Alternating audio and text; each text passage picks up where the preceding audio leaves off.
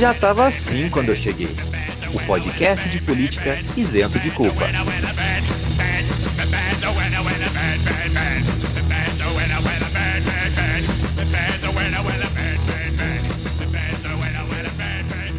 Salve, salve, meus queridos Rodrigo Lombardi. Como estamos? Tudo bem? Espero que esteja tudo bem nessa agradável tarde, noite, manhã, madrugada, ou quem sabe espaço lapso temporal que você está ouvindo esse podcast.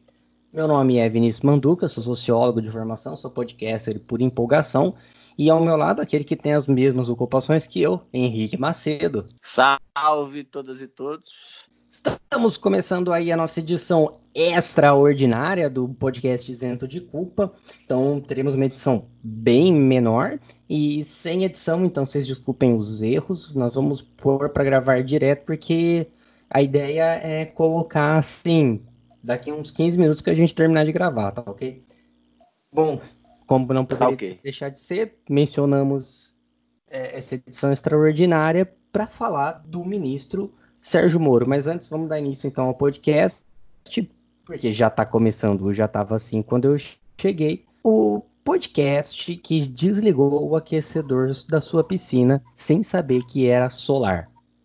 E aí, vamos lá, eu vou fazer uma, uma recomendação, vou fazer uma citação, né, que um, um primo meu, no auge de seus oito anos, disse quando o Palmeiras eliminou o Corinthians, e aí eu não quero proporcionar clubismo, tá, porque ele é palmeirense no caso, mas ele tinha oito anos de idade, viu uma eliminação na semifinal do saudoso Paulista e saiu gritando, a casa caiu! A casa caiu!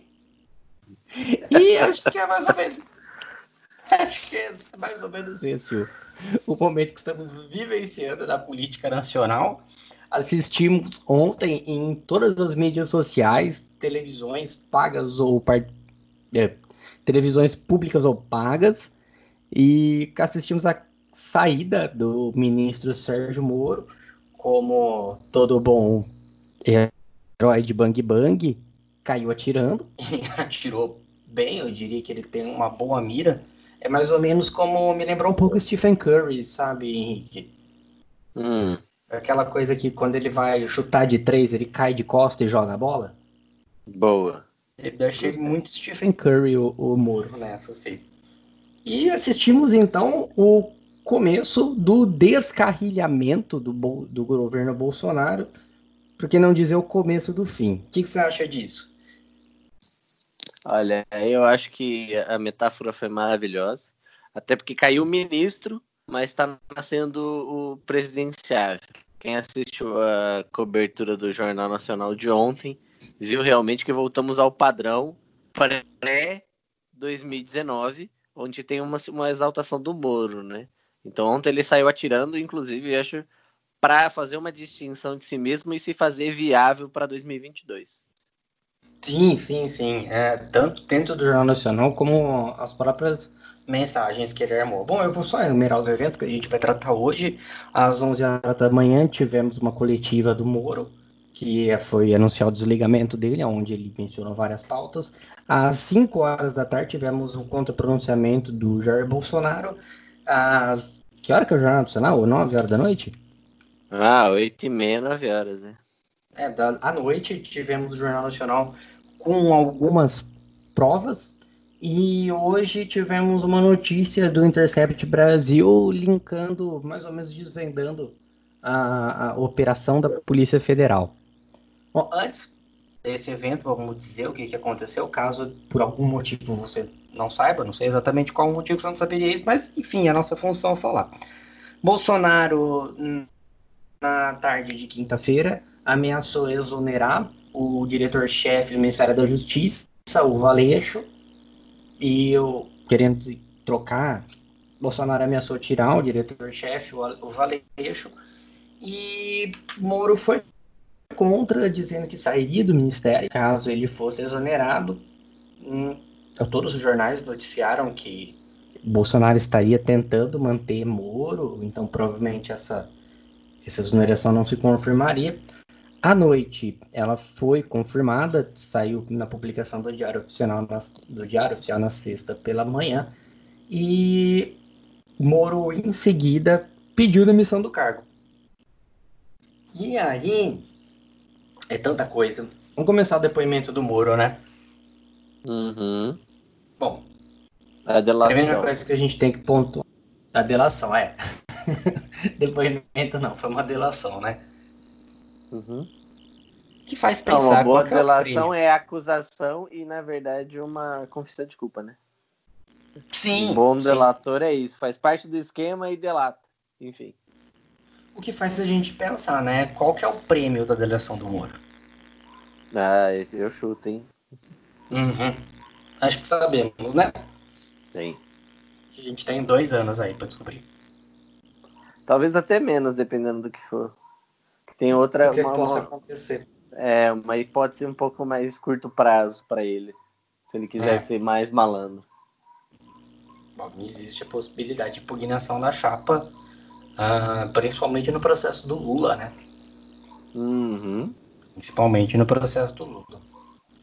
Bom, o Moro, então, nessa delação, ele confirmou que o Bolsonaro ele tinha pressão sobre as investigações da Polícia Federal, órgão pelo qual o Ministério da Justiça chefia, é o chefe, né? E ele confirmou que o, durante os governos Dilma e Lula, então durante os governos do PT, a Polícia Federal tinha a possibilidade de trabalhar diferente do governo Bolsonaro.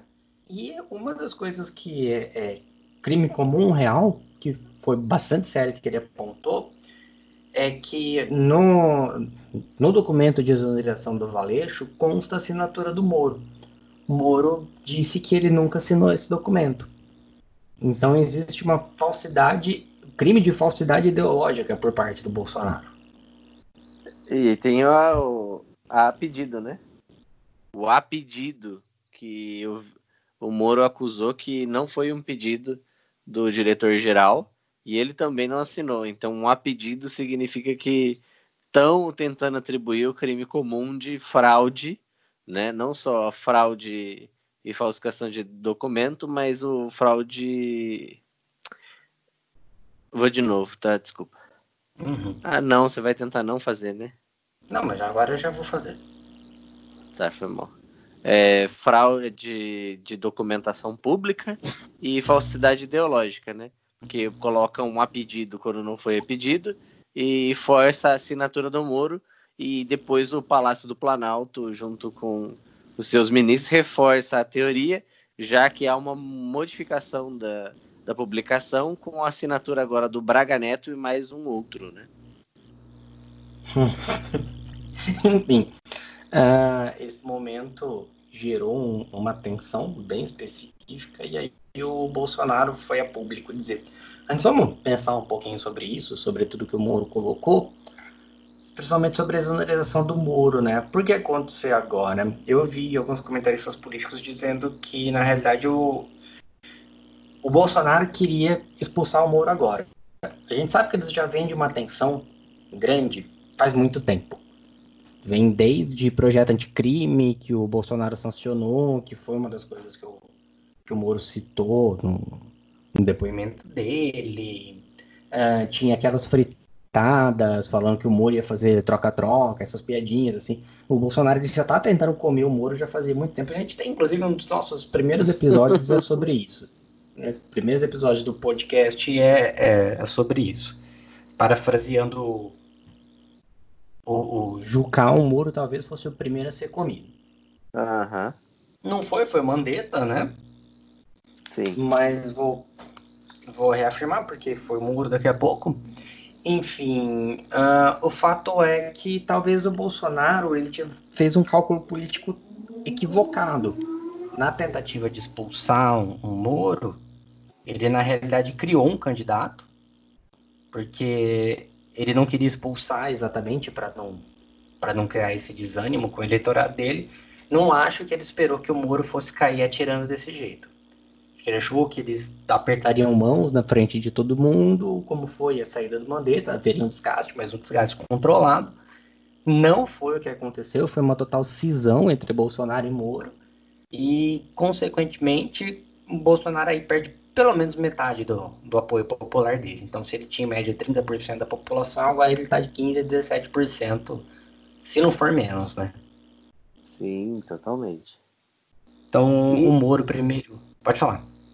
É, isso mostra aí um cálculo político que acho que todo mundo romantiza demais, que é o que é dito na frente das câmeras pelo cálculo político que é feito fora das câmeras. Então, Bolsonaro tentou dar uma inflada no próprio governo, trazendo superministros e cobrindo as suas próprias de deficiências, né? Que são muitas, na verdade, ele precisaria de muito mais gente para fazer isso, pelo menos nos aspectos mais gerais, né? E chama outros canalhas para compor mais os canalhas que são famosos, né? E aí o problema disso, no final das contas, junto com o Moro, é que o Moro tentou entrar de, de gaiato num governo para tentar mostrar que era a expressão final de todo o projeto que ele começa com a Lava Jato, né, um projeto carreirista, que realmente ele não tinha comprometimento e nunca teve comprometimento nenhum com o governo Bolsonaro, e nem o Bolsonaro nunca teve um comprometimento com o Moro. Eles estavam usando a figura é, um do outro para favorecer a sua, né? É tipo o Bolsodória. Uhum. É tipo o Bolsodória. Inclusive é interessante você falar essa questão dos superministros, porque eu elenquei, todo mundo fala que tem três bases de apoio o Bolsonaro, né? Ele conseguiu se eleger por conta do antipetismo, por conta da economia liberal e por conta da ala louca anticomunismo, que aí já está inserida a ala evangélica, você tem também militarismo, é lógico, mas o militarismo eu vou deixar a parte, já falo por quê. E é interessante que essas é, essas três alas elas são personificadas pelos três principais ministros dele hoje. Então, no caso hoje não, né? Porque o Moro era um desses, que era a personificação do antipetismo. O Guedes, com a personificação do mercado, o posto Ipiranga. E eu elenco aqui o Weintraub, como discípulo direto do Olavo que era hum. até uma ala que o Bolsonaro tentou se distanciar uma época, depois teve que voltar, porque ele sabe que é, o, é a ala, digamos assim, ideológica. Do é, e a ala dos filhos dele. deles, né? E a ala dos filhos dele. Então você tem, lógico, outras, outros expoentes, né? Você tem aí deputada Carla Zambelli, você tem o chanceler Ernesto Araújo, o Salles, é, enfim, você tem uma série de outros loucos aí no meio mas o Ventralb tem sido o ministro da vez até pela, pela, pela capacidade de, de criar polêmicas. Então ele está sendo processado por racismo na ONU, numa série de, de colocações desse tipo. Bom, uh, o Bolsonaro, então, ele se desconecta com o Moro. Ou seja, ele perde o antipetismo, sobrando apenas a, a ala economicista, né, a ala econômica dele, e a ala louca o, por que, que eu não estou falando dos militarismo? Dos militares, né? Porque eu não estou falando dos militares. Os militares já têm o um Mourão lá. Os militares eles não precisam interferir. Eles interferiram um pouco na questão do Mandetta. Depois o Mandetta enfiou os pés pelas mãos e perdeu o apoio, inclusive, dos militares. Reza a lenda que eles tentaram interferir um pouco no, no Moro, mas você já você apontou para mim que você acha que não, né? É, então, na verdade é que são sinais trocados. O Mandetta, ele foi com, ele foi os caras, quem é, tem, tem que assistir CNN. Vou deixar isso porque não é um bom canal. É um canal de notícias de WhatsApp, eles estão o tempo todo, eles estão fazendo fofoca palaciana, mas isso significa que tem muita informação em jogo, eh, muita informação e muito jogo de narrativa, né? E o que, que é importante isso tudo? Porque eles estão falando que os bombeiros sem pressão da crise, os próprios militares. E por que, que eu estou achando dissonantemente da maioria que os militares não tentaram interferir tanto assim na manutenção do Moro? Porque o Mandetta, depois da intervenção, ele ficou, porque alguma coisa foi prometida. E eu duvido que o Moro ia tentar desagradar a ala militar. Pelo contrário, ele mimetiza muito essa coisa de pátria, nação, de povo brasileiro, para desagradar ou querer desagradar não o Bolsonaro, mas os militares. Eu acho, sinceramente, que os militares pactuaram com o Moro e de alguma maneira aí deixaram uma saída de escape. Mas isso é minha tese, né? A ver aí no futuro. É, vamos deixar gravado isso. Eu acho importante deixar isso gravado. Mesmo porque eu acho que tem um cálculo político dos militares que é, já tem o Morão. O Morão já é uhum. vice. Eles não precisam fazer absolutamente nada, eles só precisam sentar e esperar o Bolsonaro sair do governo sozinho. É, e eles então, têm o Braga Neto precis... na Casa Civil, né? É. Então, assim, tudo que eles precisam fazer agora é isso. É, é, diferente de, por exemplo, 64, que eles realmente precisaram dar um golpe. Agora eles não precisam. Eles só precisam deixar os, as instâncias democráticas se comerem sozinhas. Exatamente. E o melhor disso tudo é que ainda quando para eles, né, gente? Não, isso não é, tô falando o melhor disso tudo para mim, Henrique. Mas o melhor para eles no cálculo político é que o, o Bolsonaro tá cavando um poço tão fundo que quando o Mourão assumir, qualquer medida que ele tome seja razoável. Sim, e isso é um fato. Outra coisa que vem então é o medo do Guedes. O Moro caiu, veio o medo do Guedes sair também. Porque é outro ministro que o Bolsonaro está se estranhando e é um, realmente o super-ministro tem controle total do orçamento do governo. Eu vou lançar aqui, eu acho que o próximo que cai é o Marcos Pontes, porque ele quem está na linha de, de frente para conseguir ter um, um medicamento aí milagroso que ele já anunciou que tem, não sei o que, mas é, assim que não der certo esse medicamento, eu acho que tem grande chance do Bolsonaro mandar ele embora. Então não vou cravar, é. porque sociólogo não faz previsão, tá, gente? A gente analisa o que já aconteceu, a gente trabalha com o passado. Não, não pense é. em previsão de, de sociólogo. E adaptando Marx, é, a tragédia pode se repetir numa tragédia. E realmente os sinais que o governo Bolsonaro dá é limpar da sua frente todo mundo que atrapalha a sua loucura, né? Então é muito Sim. fácil ele limpar alguém que tá atrapalhando. Tipo, ah, eu quero estudo de cheirar cloroquina para ficar tão doido que nem o ministro da Saúde Teixe estava ontem na, na live do, do neurônio. já que você deu, já que você deu a, a conexão, vamos falar então das 5 horas da tarde do dia 23, 23, né? Foi onde? no dia 24 de abril, que foi a. Ai, gente, a, aquela coisa do Bolsonaro. Bom, vamos dizer, o Bolsonaro ele sacralizou o apoio que ele tem, que ele só vai jogar com esse povo. É, ele entendeu que é o único público que ele tem e é o público com o qual ele vai jogar. É isso, ponto, acabou.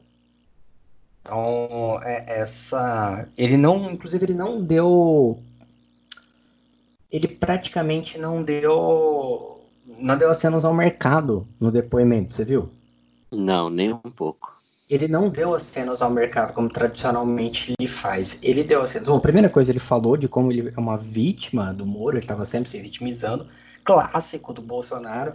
Clássico do, do macho escroto, que se impõe em toda a sua masculinidade, faz cagada e depois vem e se coloca como vítima, e chora e faz todo o resto. É total isso dele. Mas enfim, uh, ele começa falando que ele tava triste porque o, quando ele conheceu o Moro, ele foi cumprimentar no aeroporto e o Moro deu bola para ele. E aí, como é que é? Não chorei. Não, não uhum. direi que chorei porque estarei mentindo. Mas uhum. se vitimizou novamente na questão da facada. Ele reforçou a facada e citou Marielle Franco, dizendo que o Moro estava estava dando preferência a Marielle Franco, e eu acho interessante isso, isso é um cálculo político muito... Cálculo não, né? Isso é uma estratégia política interessante que ele faz, que é parafrasear o Bernardo da esquerda, né? Então, quem mandou matar a Marielle? Ele fala, quem mandou matar Jair Bolsonaro? Que é justamente para ter um, um, enfrentamento direto ao posicionamento de esquerda, né? E para colar o Moro na esquerda, né? E, sim, isso que eu ia falar. Então ele coloca que o Moro estava investigando o assassinato de Marielle, dizendo que o Moro ele é da esquerda, o Moro ele é comunista, é isso que ele está tentando falar. E aí ele fala da, da pessoa que o Moro tentou colocar, que era contra o armamento, ele fala que o Moro, inclusive, era contra o armamento, né? Mas é. ele fala que é. A, a, esqueci o nome da, da senhora lá. É, também não lembro, não, mas é do seu tema, né? Que foi um, que foi um, um inferno tentar exonerar ela falando que ela também era ligada ao aborto, que ia contra a fé cristã, né? Enfim, ele pintou o demônio, tentando uhum. associar o Moro a todo tipo de gente que essa esse grupo ideológico específico de apoio a ele abomina. Né? Uhum. Né? E o que eu acho interessante são os filhos que ele citou. Ele citou a menina na fraquejada dele e uhum. citou o, o, jogador de League of Legends lá, que como o nosso Uri Gamer aqui, que vira e mexe faz o telar pra gente, Gabriel Bazetti me pontuou, falou assim, olha, ele joga o Gabriel Mazetti me pontuou, falou assim, ele joga LOL, eu garanto que ele não pegou tanta gente assim. é, pois é, né? Na verdade, a gente tem que até ficar preocupado, porque se isso for verdade, pode ser que ele seja um predador sexual, né? Sim, sim, lembrando que ele Vindo da família que ele tá vindo, é, não tem limites que... pro machismo, né? Sim, sim, ele não tem idade pra ter pego tanta gente assim. Uhum. Lógico que a gente tá falando um cara nerd aqui, então desculpa, mas enfim, eu ainda acho que ele não tem essa idade. Bom, enfim, o que é interessante a gente pontuar com relação a isso é que as acusações do, da Polícia Federal, que a Polícia Federal está investigando e que o Bolsonaro queria desesperadamente que ele parasse, era contra os três filhos dele. Então a gente tem coisa contra o Flávio, tem coisa contra o Carlos tem coisa contra o Eduardo. Vocês podem ver várias pulularam, né? É, que o Valeixo ele estava investigando um processo do Flávio, estava investigando as fake news do Carlos, estava investigando o envolvimento miliciano com, com o Flávio. Quer dizer, todas essas são verdades. É esse o ponto. Pulularam, pulularam notícias com relação ao envolvimento de três filhos com atitudes criminosas. Todas essas estão realmente ocorrendo e foram os três filhos que ele não citou. Inclusive o Eduardo estava lá atrás com ele, né? Uhum. Totalmente. E eu acho que aí é muito louco, né? Porque aí eu acho que tem duas figuras, se você me permite aí rapidinho. Uma Sim. é o Moro como um possível é, é, extorsion... não é extorsionista, que acho que a palavra nem existe. Um cara que extorque, né? O, o famoso chantagista da nação. Para poder memetizar aí a figura do Edgar Hoover, se eu não me engano, que era do FBI, que é o cara dos dossiês. E o Moro uhum. realmente já deu sinais lá, por isso que o, o Bolsonaro lá atrás tirou dele o COAF, porque ele estava vazando informações sobre o filho do, do Bolsonaro, sobre o Flávio, né? E claramente era ele, ele estava muito ali, porque tem a, a dobradinha dele com a Globo.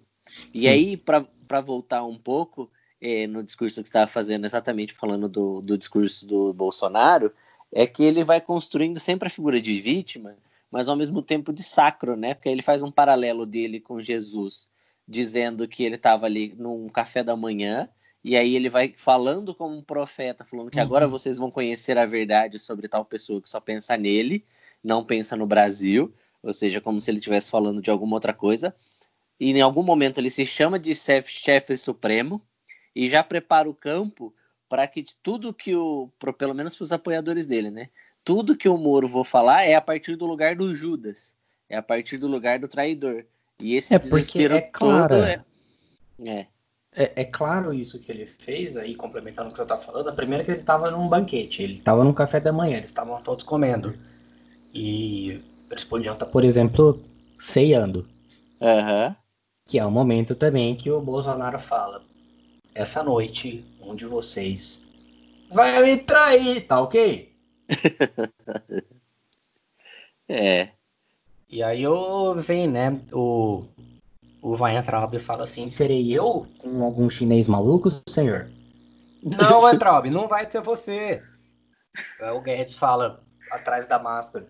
Não, senhor. Não, Paulo Guedes, pô, não vai ser você. Daí o Moro fala, eu, senhor. Morou. Vai lá falar com a Globo, tá ok? Enfim, é, desculpa. Gostei da dramatização. Importante aqui.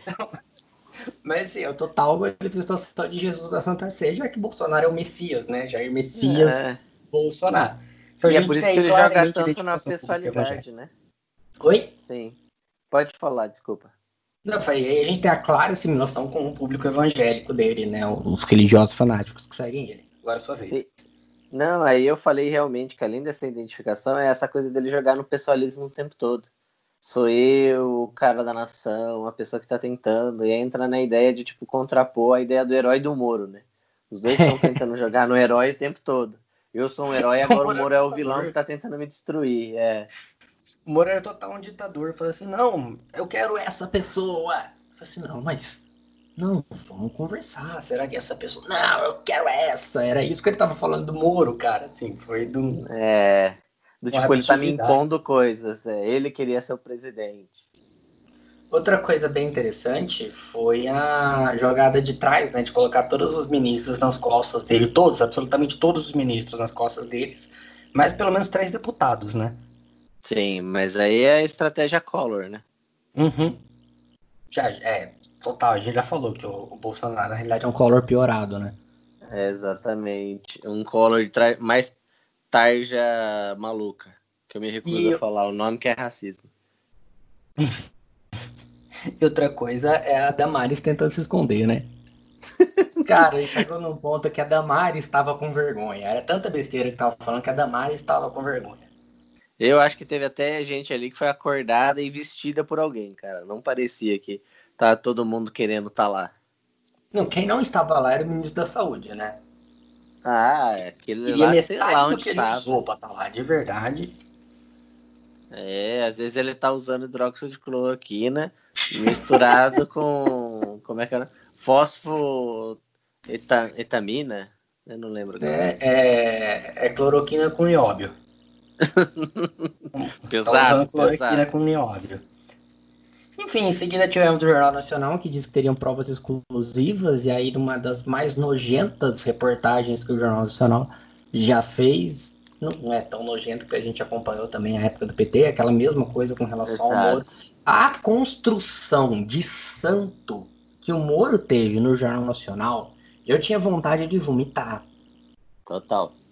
Os caras apoiaram o pacote anticrime, os caras apoiaram, assim, uma série de coisas. E aí apresentaram as provas que o Moro disse que tinha, né? Então tiveram dois prints de conversas, um dele com a Carla Zambelli, porque uma das acusações do Bolsonaro foi que o Moro chantageou ele para entrar no STF. O Moro Exato. chantageou o Bolsonaro porque o Moro queria estar no STF. E a Carla Zambelli falou assim para ele adiar esse negócio do STF e o Moro apresentou aquilo como prova que não é, é foi ideia dela. E claramente aquilo não prova nada. Aquela conversa é que... não prova. A única coisa que eu vi daquela conversa é que o Moro ir pro STF já era uma pauta de conversas antigas deles. Exatamente. Então por que mostrou aquela e não mostrou o começo da conversa? É, e aí é o padrão, eu queria só ressaltar isso, que eu achei o, o, o Bolsonaro entrou numa disputa é, assimétrica com o Moro. Porque o Moro, calculadamente, já se preparou no dia anterior, porque dizem que ele entrou em contato com a Rede Globo e com outros parceiros de mídia para mostrar e fazer uma sinalização da sua saída. Parece que os caras bancaram o projeto, então ele já se prepara para fazer o que ele sabe fazer de melhor: vazar conversa de presidente e vazar conversa privada, certo? E aí no dia seguinte ele fala, ele faz um discurso onde ele não apresenta provas, ele não fala que ele vai apresentar provas, ele, ele não fez uma sinalização do que ele ia fazer. E aí ele espera às 5 da tarde a, a isca é jogada, o Bolsonaro morde, constrói-se como uma pessoa que é uma vítima, e é aquele discurso que o povo tá zoando, que é a redação do Enem ele zeraria, fugiu completamente do tema, viajou e falou toda a loucura dele, mas obviamente ele foi muito esperto, porque ele usou todos os marcadores para a própria base eleitoral dele, que sim, sim. não muda, mas aí o, o, o Moro faz o que ele sabe fazer de melhor, né? E com a assessoria de imprensa dele, que na verdade é gigantesca. E aí ele pá, joga as coisas. É, e aí ele joga lá em cima, junto em parceria com a Globo, uma coisa que mostra que o Bolsonaro é mentiroso. É...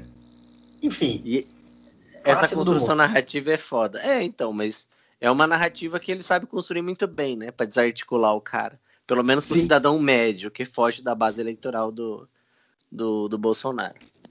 É que se descola completamente da base eleitoral do Bolsonaro. Por fim, mas é interessante que o Bolsonaro já sabia que ia ficar com esse com esse eleitorado e é ele que fica. Bom, a segunda coisa que o Moro apontou é um print da conversa dele com o Bolsonaro, com o presidente recente, como é que é? O recente, novíssimo. Novíssimo, com o presidente novíssimo, número novo do, do Bolsonaro. E aí ele colocava que o, o Bolsonaro manda uma notícia do antagonista, dizendo que a PF estaria avançando na investigação contra os filhos dele. E, e contra deputado bolsonarista.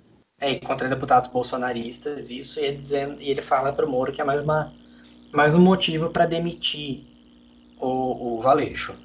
Bom, descobrimos então quem é o único assinante que o antagonista tem.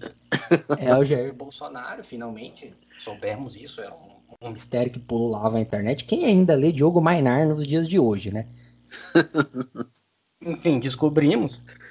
Mas, enfim, outra coisa que o Bolsonaro disse, e a gente ainda não falou, que é que o Bolsonaro confirmou que ele pedia os processos da Polícia Federal. Sim. Ele assumiu o crime.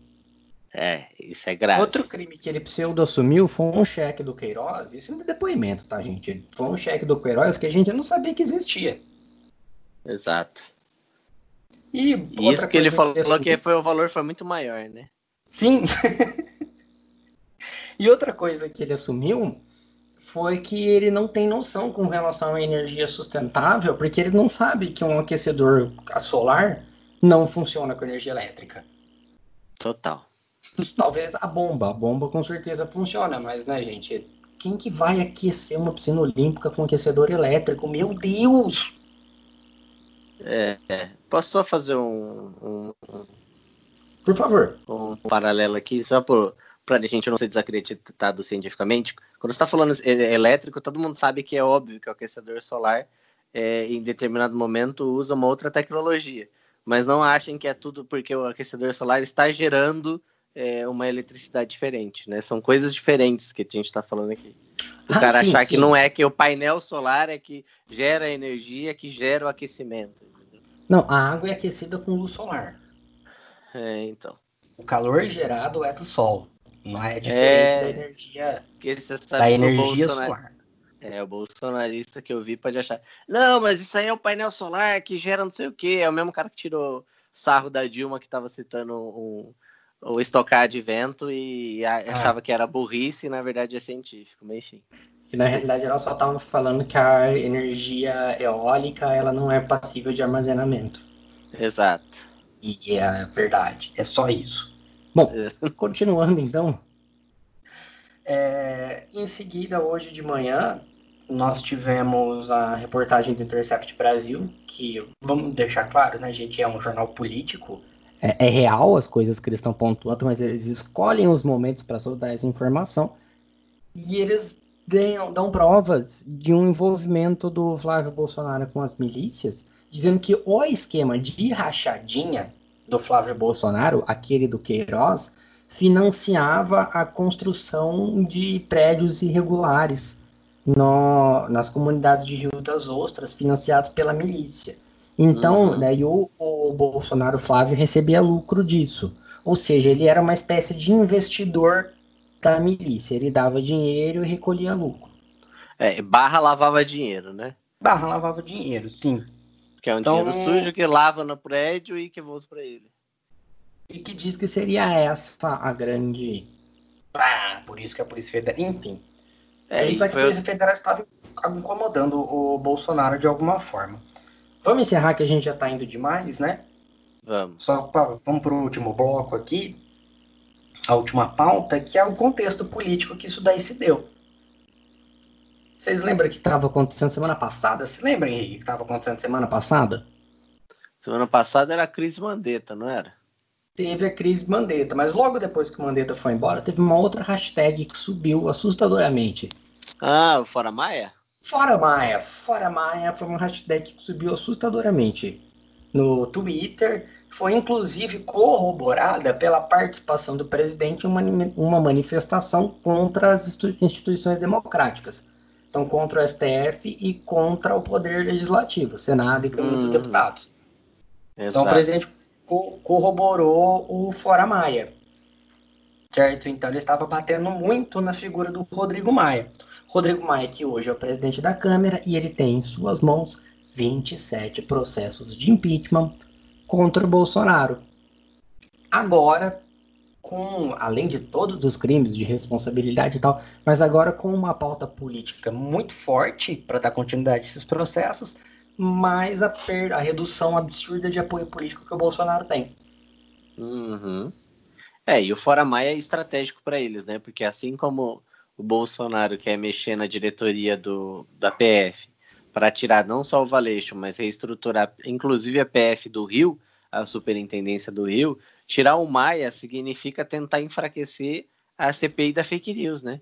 Que tá ligado ao gabinete do ódio, que tá ligado ao Carluxo, ao Eduardo, que tá ligado ao processo do STF e se eles não conseguirem tirar e trocar o presidente junto com o apoio do Centrão, é capaz dessa crise crescer, né? Já que a CPMI, a CPI ganhou força com a saída do Moro, né?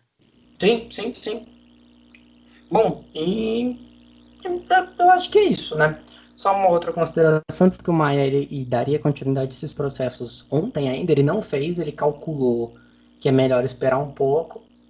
E aí eu não sei se ele vai esperar a saída do Guedes, que pelas fofocas indicam que há uma questão de tempo, mas nada, nada conclusivo ainda, né? Uhum. E, mas tem um outro processo que você comentou do STF, né? É, então, tem isso que e foi o acho que foi o Celso de Mello que tá para se aposentar em novembro.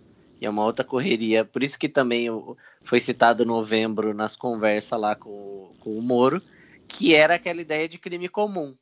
Mas antes o, o STF foi acionado por dois advogados que estavam perguntando por que, que o Rodrigo Maia estava segurando os impeachments e não estava dando é, não estava dando continuidade se já tinha crime de responsabilidade comprovado. Então o Celso de Mello aciona o, o Rodrigo Maia para dar explicações. Ontem uhum. acelera o processo. Então tem gente aí ventilando e a Globo está batendo muito forte. A gente sabe que é o projeto Globo e provavelmente o projeto que o Moro entrou agora, que é o do crime comum, que muda o rito de tramitação do impeachment, né? Já que para ele ser aprovado não precisa ir do, de uma maioria de dois terços, acredito eu. Posso estar falando merda, tá, gente? Então vai pesquisar no Google. É, é, precisa de uma maioria aí gigantesca no, na Câmara para abertura, que provavelmente não se tem e com certeza não tem, né?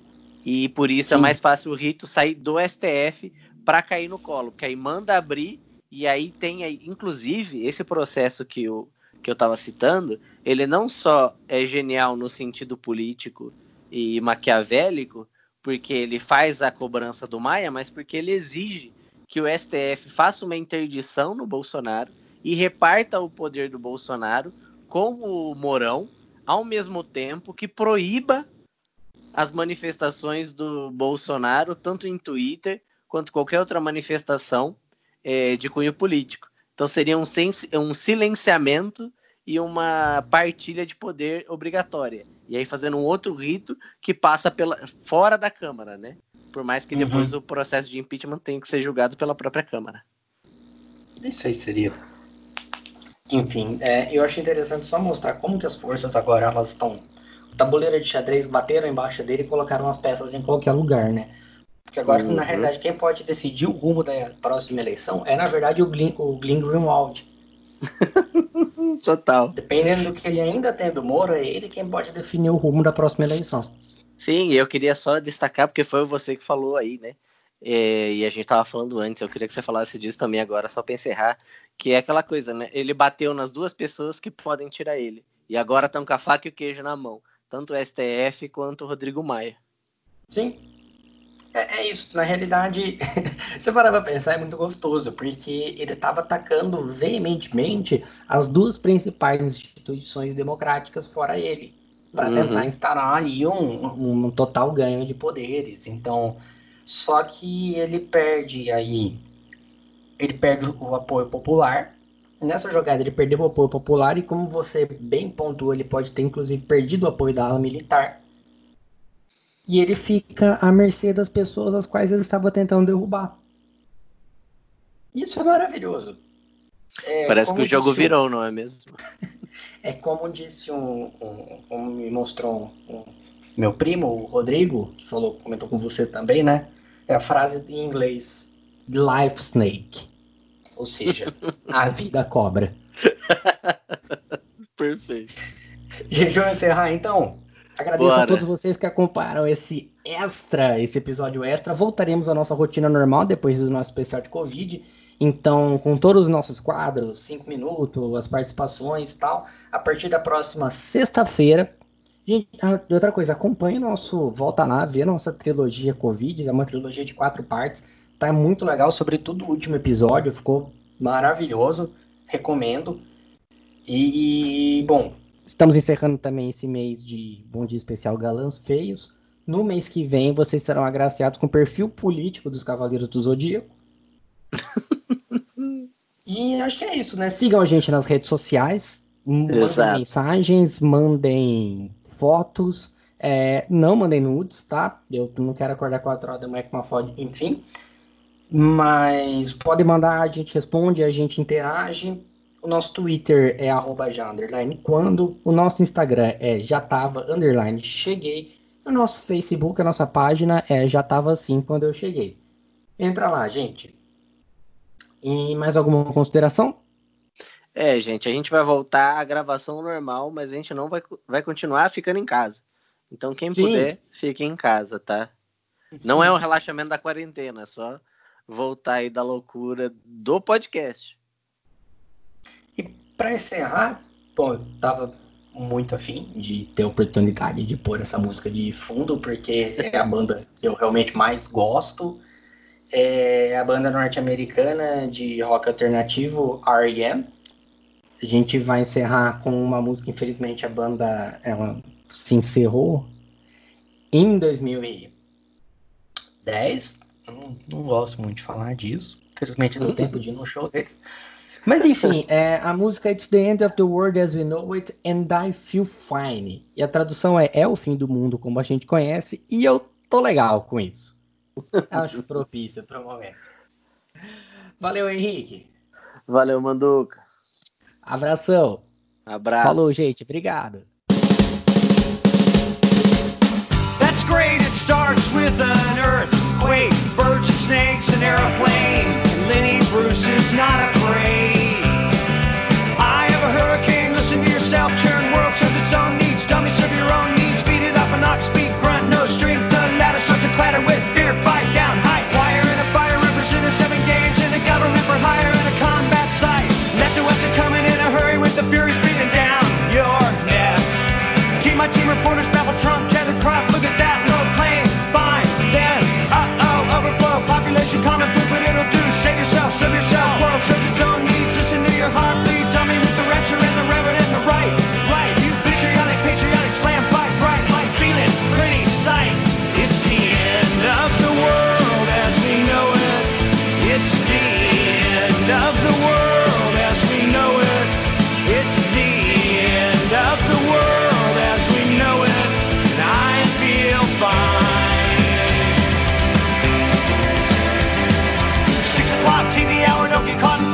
slash and burn, return. Listen to yourself churn. Locking in